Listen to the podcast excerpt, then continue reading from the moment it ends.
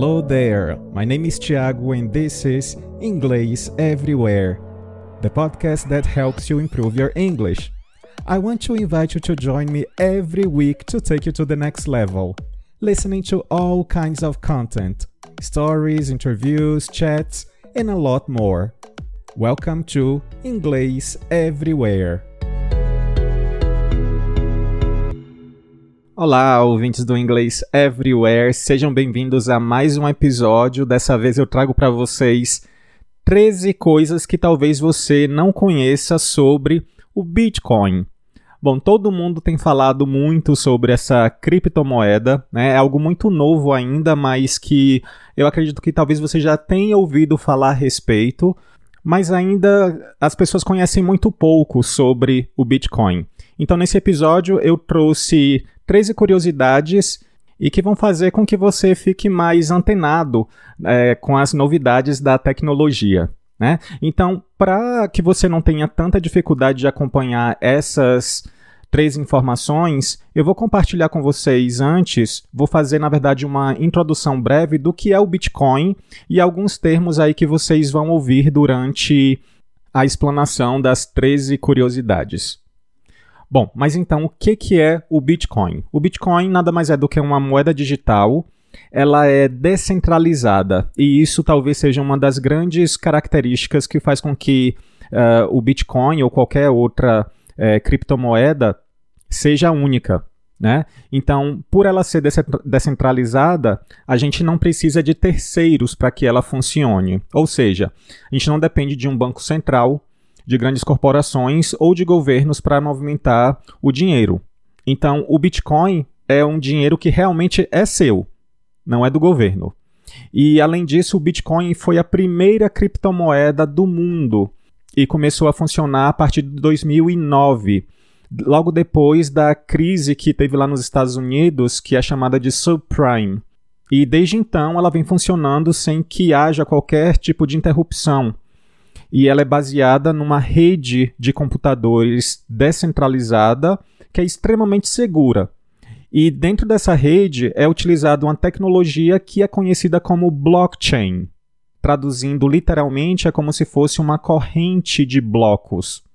E ela foi criada por Satoshi Nakamoto. Uh, daqui a pouco vocês vão aprender um pouco curi uma curiosidade sobre Satoshi. É, a gente vai guardar isso para depois. Um termo que vocês vão ouvir muito é, no, durante este episódio é a palavra relacionado ao verbo mine, que é minerar.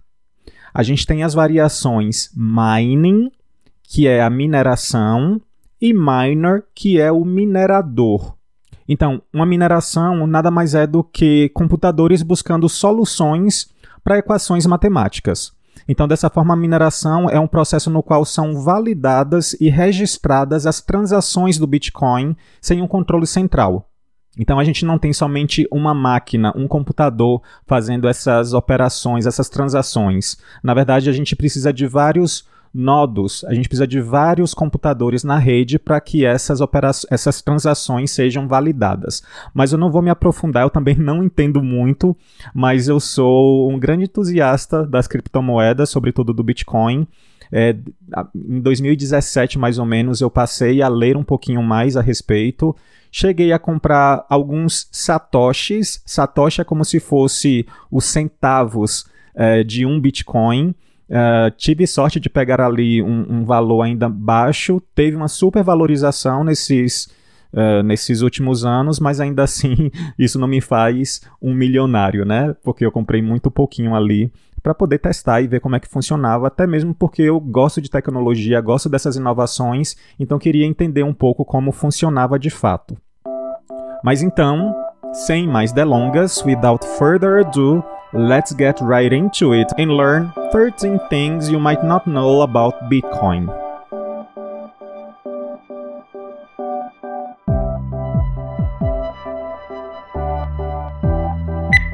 Number 1 in 2009, a person or group of people known as Satoshi Nakamoto introduced Bitcoin to the world.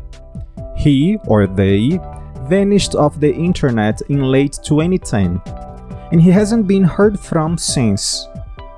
Just as his identity is still a mystery, nobody really knows if he's even alive or dead.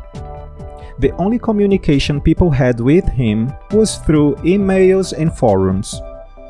His Bitcoin wallet holds around 980,000 Bitcoins, which makes him one of the richest people on the planet. Number 2. As a sign of respect for Bitcoin's creator, the smallest unit of a Bitcoin is known as a Satoshi.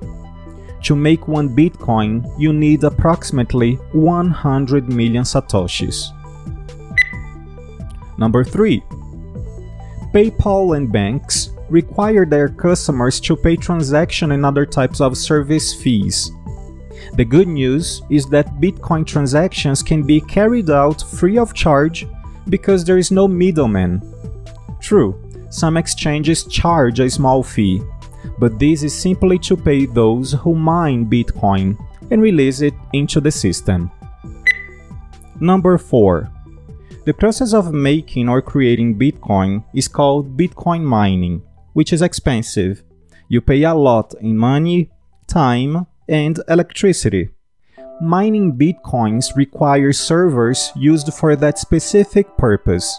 The faster you process the data, the faster the block can be added to the blockchain, and the faster you are rewarded with Bitcoins.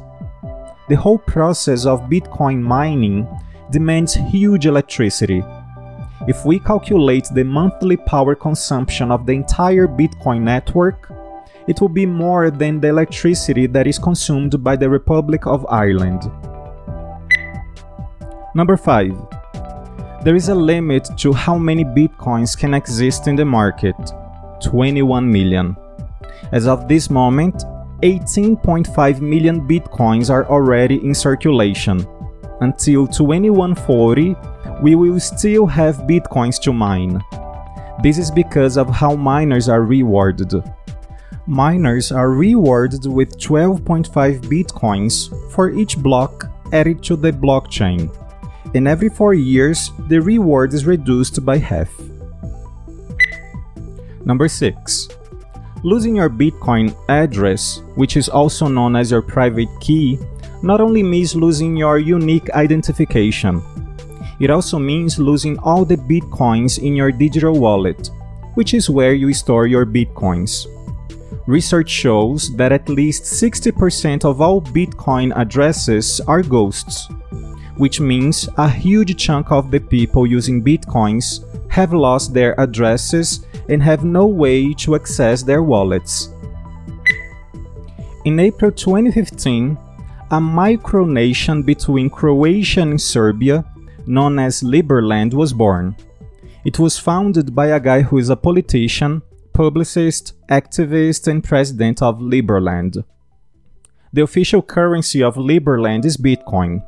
The government believes that Bitcoin and its underlying concepts of blockchain provide a secure and transparent method for recording electronic, financial, and physical assets. Number 8.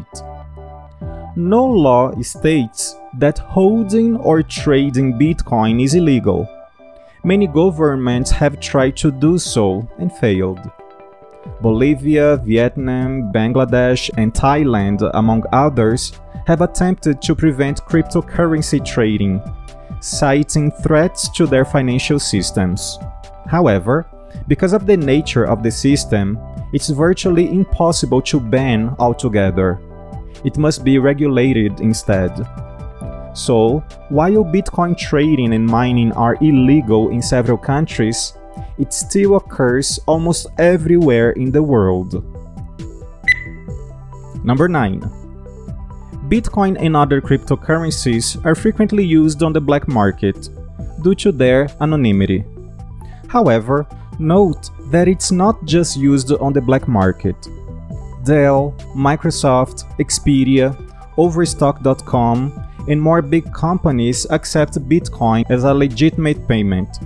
Several other high street chains now accept Bitcoin payment, including Subway and KFC in Canada, while Bitcoin has become increasingly popular in third world countries among people who don't have access to traditional banks.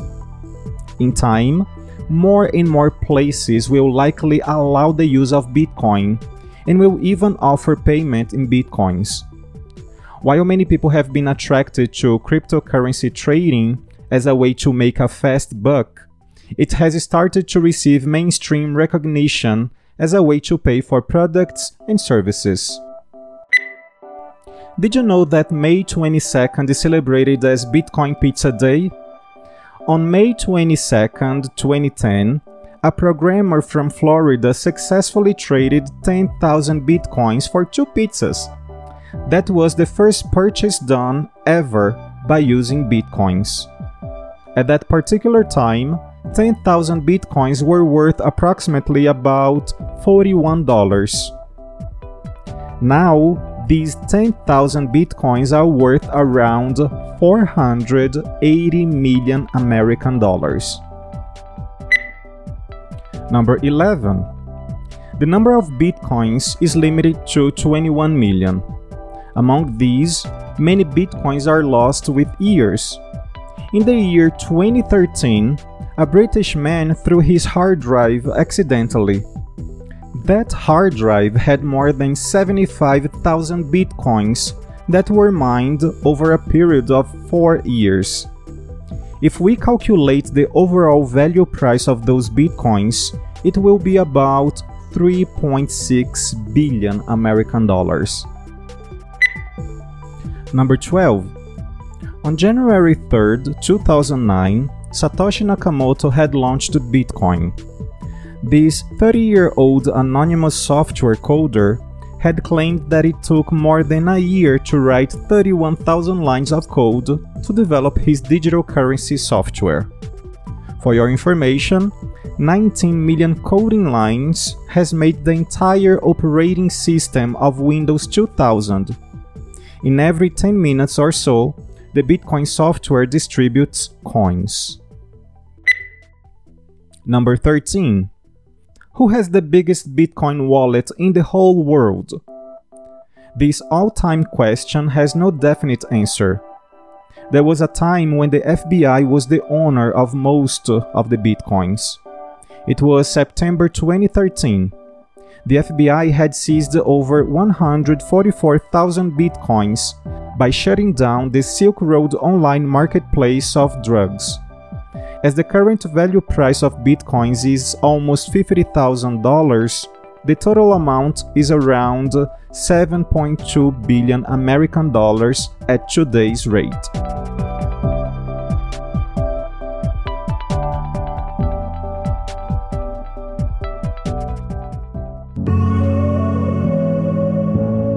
Thanks for listening. You can send me suggestions on Twitter, Instagram, or by voice message. Also, follow us on your favorite streaming platform to check out for the next episode. On ingleseverywherepodcast.wordpress.com, you can have some further information about our show episodes, including transcripts. See ya!